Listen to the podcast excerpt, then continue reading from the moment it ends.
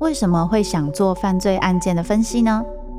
我不是要去讨论其中的猎奇性，这些犯下重大刑案的人，他们可能就是我们身边都会出现的一般人，只是因为发生了一系列的无法承受之重，最终被内心的怪物所吞噬。在这些悲剧性的案件中，你可以看见人性与心理的辗转坠落或求生，与你我都可能经历的深渊。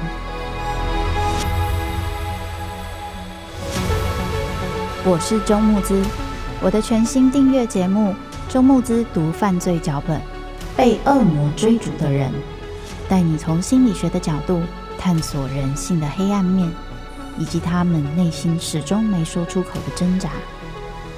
现在就到 Apple Podcast 以及静好听，搜寻周慕之读犯罪脚本，被恶魔追逐的人。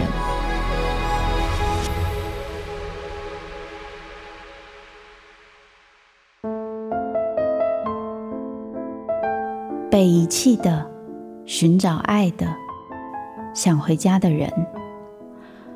每个人生脚本背后，都有他没说出口的伤痕。周慕姿读灵魂脚本。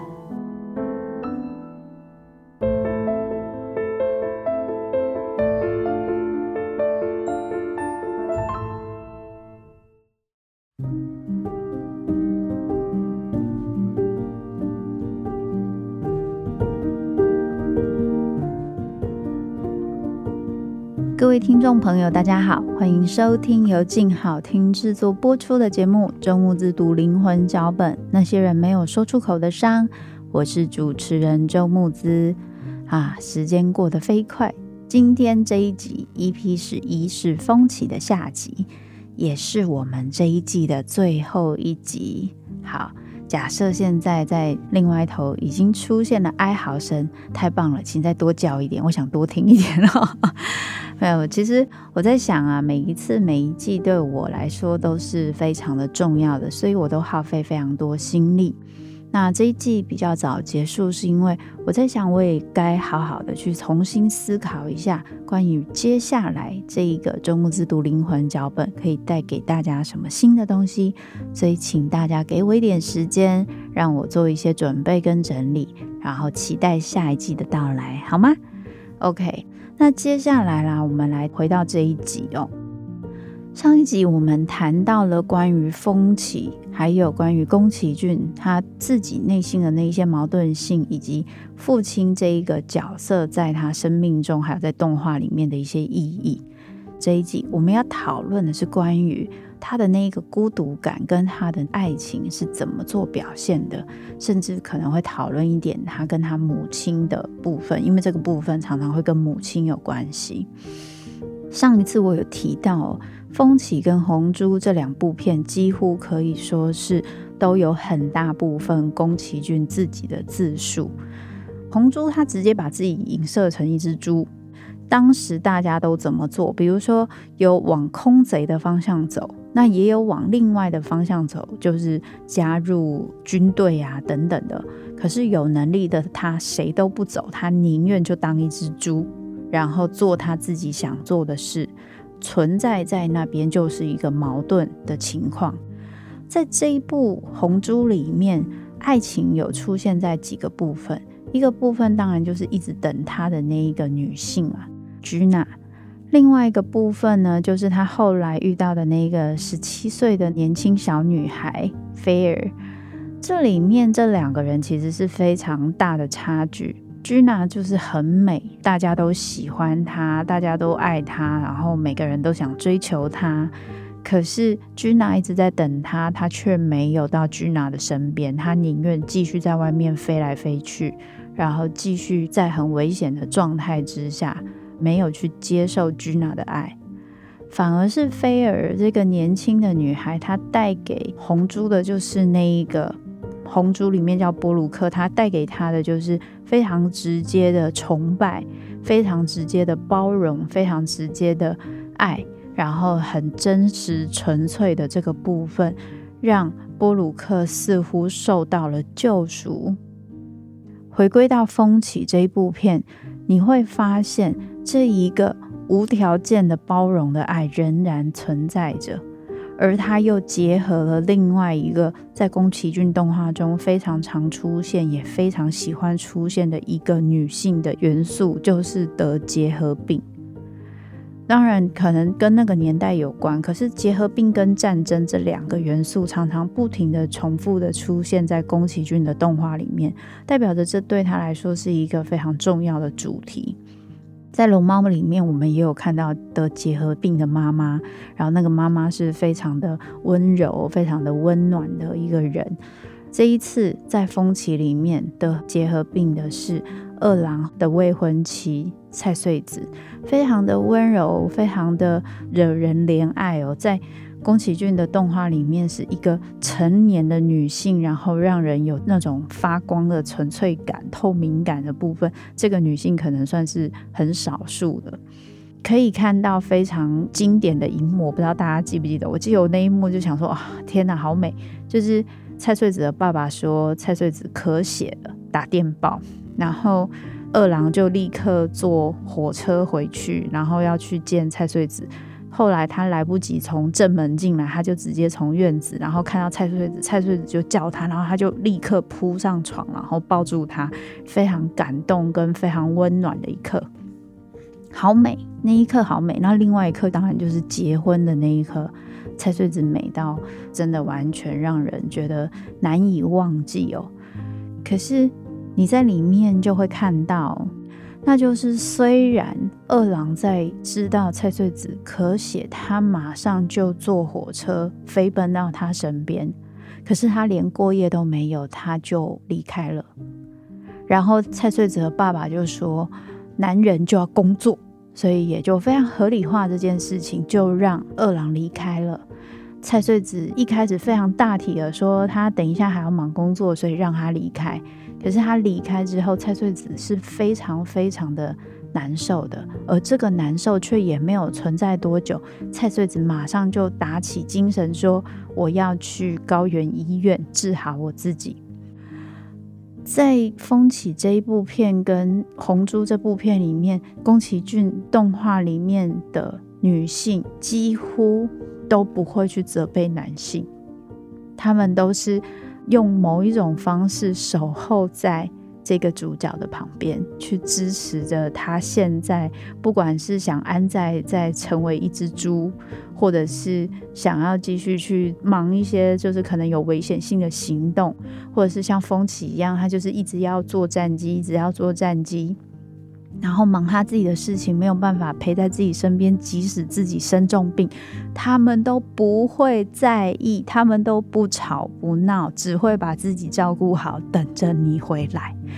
哇塞！你会看这个爱情，简直是我不知道我的节目有没有很多男性会听哦。我听了，可能对于一个往自己梦想中前进的男性，这是多么令人羡慕的 灵魂伴侣哦。不要说男性啦，如果你是一个女性，你身边的另一半不管在忙什么，他都说没关系。你回家之后，就有人帮你把饭做好，把衣服洗好，然后这是不是一个诶，还蛮让人觉得羡慕的状况？好理想哦，但是实际上是可以这样的嘛？像我们在做职场工作的时候，有时候会开一个玩笑，时间不会辜负你。你在什么事情上有付出时间，这个东西就会带给你一些回馈。但相对的，你在哪里没有付出时间，你希望那边可以变得很好，本身就不太可能。当然啦，那还是要看你自己是怎么去使用跟放心力在这一个事情上，就是用错方式，当然还是会有伤害性。可是如果你今天是一个一天到晚都在外面工作，从来不想花时间在家庭，不是你不愿意，是因为你觉得工作比家庭更重要。你之后再来看看好了，你必须要先去完成你的梦想，完成你的目标。某方面是有一点点自恋的，希望能够以你自己想要做的事情为主，身边的人都要来配合你的时候，等你退休之后，你回到家里，你希望你的小孩跟你的家人可以围绕着你，一副好像他们跟你感情很好，你好像浦岛太郎一样，你去龙宫那么多年，这些事情就像没有发生，只是在这个家里的三天之类的。你离开了三十年，然后你要回来，这件事情，你有那么容易被接受吗？我相信没有，因为有很多很多的爸爸，很多的父亲发现了。当他退休之后，他回到家里，好像没有他的一席之地。这个是最大的牺牲。也就是说，我觉得最矛盾的是宫崎骏他在讲二郎的这个飞机，还有他自己的动画，牺牲掉的人是谁？牺牲掉的不只是那些因为政府花了很多钱去开发飞机，所以很多的小孩没有东西吃，牺牲的不只是这些人。他还有牺牲掉，像宫崎骏的动画里面牺牲的，可能是吉卜力工作室里面那一批又一批新鲜的肝。可是他牺牲掉的还有谁？他牺牲掉的还有那些待在他们的身边，等着他们，让他们可以去完成自己的梦想。于是他让自己不吵不闹，然后可以去忽视自己的需求，只为了去。守护二郎可以去完成他的梦想，或是守护宫崎骏他可以完成他的动画的梦想的这些人，如果你用这个角度来看菜穗子，就会觉得他的死虽然是必然之事，但是却又觉得非常非常的令人觉得难过。那就是他在完成一个他心目中理想的爱。蔡穗子他在完成他心目中理想的爱，就是他不想要去怨恨他的另一半，他不想要去怨恨你不能来陪我，你为什么没有把我放在第一位？他愿意相信，因为你内心有个更崇高的理想，而这件事情是非常重要的，所以他不去怨恨。这一个不怨恨，大家有没有觉得简直就跟神一样？而这一个被神化的菜穗子，就更容易的被留在二郎的心里，因为唯有菜穗子可以做到这件事。他不怨恨我，他支持我，他让我可以完成我的梦想，所以我可以不去顾虑他的心情、他的感受，继续的去投身在我自己想要做到的事情里面。我们上集有讲到宫崎骏的矛盾性，在这件事情上也有很大的矛盾性。也就是二郎他的战绩不但是牺牲建立在那一些孩子没有办法好好的过活上，他的牺牲也建立在他的妻子必须不吵不闹，没有办法见到他，然后必须一个人努力的去对抗自己的病魔的这一个牺牲也是存在的。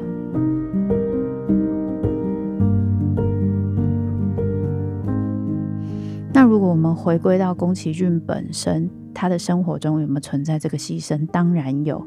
原本宫崎骏他的太太也是一个动画师，而且因为这一个太太比宫崎骏大三岁，宫崎骏那时候看了一部动画《白蛇传》，非常非常的喜欢，而且觉得自己完全爱上了那个白娘子。后来他认识了他太太，他太太也是。这一个动画里面的动画师，他太太其实是那时候比宫崎骏还要有名，而且能力还要好的。所以后来呢，宫崎骏跟他太太在一起了嘛。其实你的感觉就很多投射，就他很喜欢白娘子，就他太太是创作这一个动画文本的其中一个人哦。好，他们结婚之后怀孕生小孩，本来讲好一起工作，双薪家庭。结果怀孕生小孩之后，宫崎骏基本上就都在忙自己的工作，他也没打算要回来帮忙的意思，所以他太太就没有办法继续当动画师，就退出了动画的职涯中。对于宫崎骏太太来说，他曾经有在访谈中讲过，说他其实是不能谅解这件事的，而宫崎骏也讲过，说我其实是觉得很有罪恶感，可是。我虽然有罪恶感，但这件事情是不是继续让他下去？没有错。这个矛盾性就是一直存在。我有罪恶感，但是我就是想做这件事情，所以没有办法，你们还是要来配合我。这一种，我希望你们都可以来做到我想要做的事情，其实是有一点点全能婴儿的感觉。就是我希望我的爱，我的另一半是可以去很努力的去配合我，做到所有我想要的东西，而我对他的期待就像怎么样，就像个理想的母亲。如果用这样的态度跟用这样的角度来看，你来看宫崎骏他和他母亲的关系，你就会发现他的母亲其实在他小时候有。一段很长的时间，因为生病的关系，所以是没有在他身边，所以他是很寂寞的。而就算有在他身边，因为他母亲有时候是有一些严厉的，所以他常常都没有办法得到母亲的一些正面的肯定或是关爱。可能妈妈比较容易注意到哥哥，所以他把动画里面的妈妈的结核病的人都是画得很温柔。但实际上，他妈妈其实是接近《天空之城》里面的那个朵拉婆婆，就讲话很大声，然后很直接，虽然很温暖，但是讲话没有在客气，对小孩没有在客气，所以不是一个母性这么强的人哦。所以你就会发现，你看他把它分裂成两个，那个实际上他妈妈的样子，跟他理想上希望妈妈是很温柔的、很爱他的、很包容他的。这个角色的蔡穗子简直就是被投射到，就是无以复加。那就是他可以温柔、理想、包容，然后就算生病了，他也不吵不闹，他一个人最后找一个地方默默的死去。当然，他有小说文本在里面，可是这个小说文本为什么会吸引他？你就会发现，他对爱情的渴望跟对爱情的期待，基本来说，跟一个小男孩想要的妈妈的样子是很相像的，是非常非常的理想化的。我不知道我讲到这里，有没有很喜欢宫崎骏的人会很想揍我，说你为什么要讲成这样？我并不是说这样的他是有问题或是不好的，我觉得这一个理想化是我们大家都会存在。可是我觉得会停在这个理想化很大的原因，是因为我们从来没有得到这样的东西，而我真的好渴望。所以在动画里面，我们看到了这样子，然后他的日常生活中是不是也做到了有人支持他这个牺牲？有。但是这一个支持他牺牲的人，并没有他想象中的都不会怨怼，他还是会觉得不愉快、不愿意。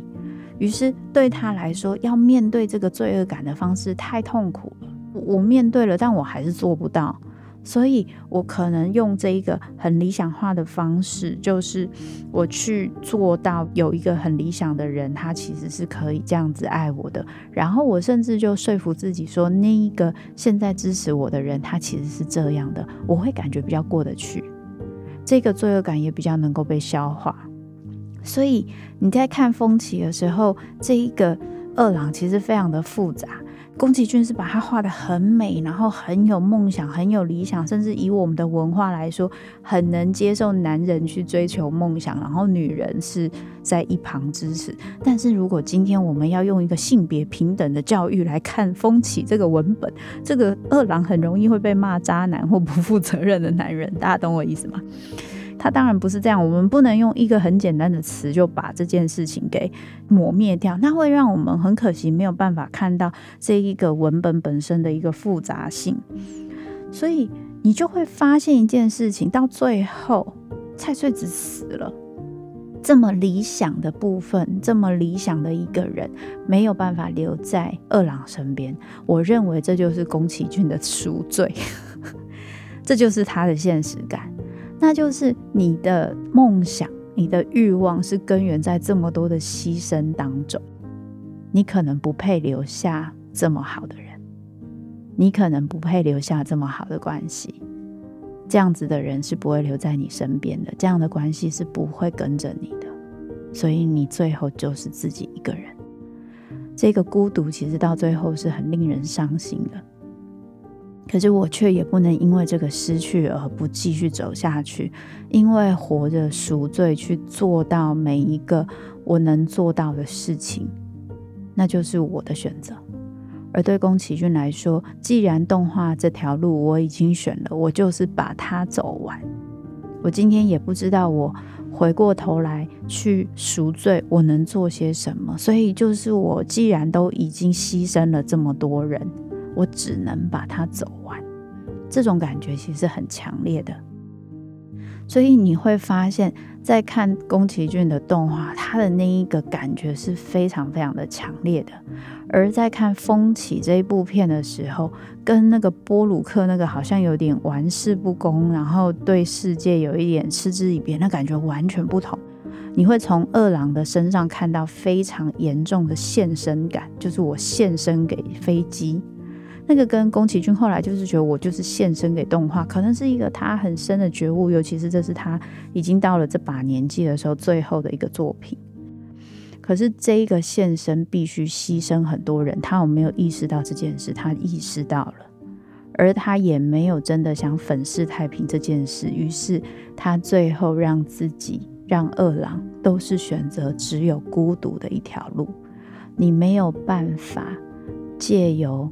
安慰自己说：“有这样爱我的人，有这样的牺牲，我就理所当然的去感受他们对我的爱跟牺牲吧，让我有机会可以跟他们很好的连接下去。不行，你必须要看你的这种自私跟自以为是，去造成他们的牺牲跟痛苦之后，你也必须付出代价，那就是你就要一个人。这种悲剧英雄的那个味道，其实。”对于宫崎骏，对于二郎都是很重要的，而这也其实说明了某方面宫崎骏的爱情关系跟亲密关系。那我们回归到上一集讲到宫崎骏，他几乎没有办法跟人合作，这件事情就非常有道理。其实。不管迪士尼也好，皮克斯也好，他们都有一个非常大的特色，就是他们不是一个人做动画，是整个团队做动画，所以整个团队可以一起把什么事情一起做好，团队力量大。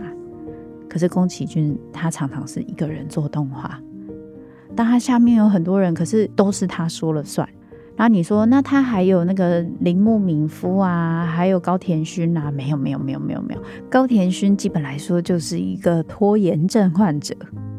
就是他是一个作品非常好、非常精致的人，但是他没有太管那个期限的部分，他也不是很管钱，所以他常常就是那种啊，那就再这样吧。然后宫崎骏有时候就要下去帮忙，因为铃木敏夫就火烧屁股。那铃木敏夫基本来说就像个管家一样，所以没有人跟他是可以站在肩并肩的一起努力。他的身边没有这样子的伙伴，没有这样的灵魂伴侣，他永远都是一个人。而风起就是在讲这个永远一个人的故事。今天最后的部分，我想停在这里哦。关于我们自己人生未来的置业、职涯，或是我觉得最重要的事情是什么？有很多可能性，倒也没有正确答案。也不是说哦，那我今天如果想选跟宫崎骏一样的路，我以后就是一辈子孤单老人。或者是说，那我就一定要放弃我的梦想，去花很多力气去经营我的关系。我觉得一个人活在这个世界上，重要的事情是什么？大概这个答案只有你自己最清楚。可是永远不会忘记的是，当我今天选择了这个重要的东西，我必然会有点牺牲。有时候这个牺牲不小，不见得会让我们觉得事后想想。会觉得，那我追求这个重要东西是值得的。所以我想，《风起》这一部片，或是我今天跟大家分享这些内容，或许会让我们去想到跟理解这件事。而我猜，这可能也是宫崎骏这一辈子一直在面对自己的一个矛盾，可是又没有办法放弃的心情。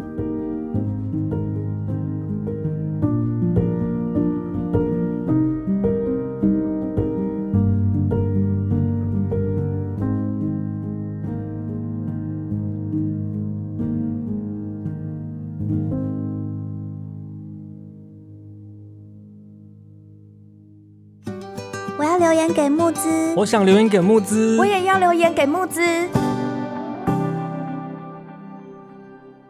今天要分享的这一个留言是听了《黑天鹅》那两集之后就爱上，非常喜欢周木之老师的作品哦，见其自如见其人，是我很喜欢的作家。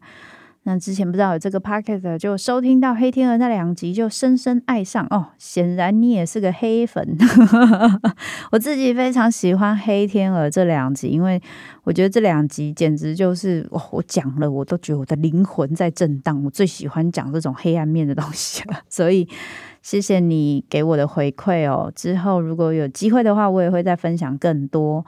那这一则是说，木子老师早安，每天在清晨在河边骑车哦，边骑车就听我的爱无能，就会有一些情节会触动，那会让自己的泪水一直流。那里面也分享了一些听了我的一些节目之后，会感受到一些自己的心情，然后也会流下一些眼泪。以及有一些感想，谢谢这位朋友的回馈哦。其实真的蛮多人跟我说，听我这一季，或者是听我前面，常常一边听一边流泪。可能有些人会觉得，天哪，老师你的 podcast 有时候让大家好辛苦哦，就是一边通勤一边流眼泪。今天早上去上班的时候，老板还问我怎么了，因为我们想到要来上班，我就忍不住流泪啊，就这样回他哈。然后是我在想，或许这一个泪它不是一个沉重的东西，它是一个你对自己的理解，跟你看到了自己那些没有被说必须压抑下来的情绪，原来有机会可以。有一个类似的状态，或是一个类似的故事，它有出现类似的感觉，然后让你可以为之共鸣。我认为这是一个疗愈，所以我很开心我的节目可以带给大家这些感受。那也欢迎大家期待我们的下一季。好的，感谢各位的收听。那因为今天呢，已经是我们这一季的最后一集啦。所以，如果有兴趣的朋友呢，可以再去听听前面三季的周牧之读灵魂脚本。那关于我们接下来什么时候会播出第四季呢？请大家拭目以待。也欢迎大家可以 follow 我的粉专，就找周牧之就会找到了。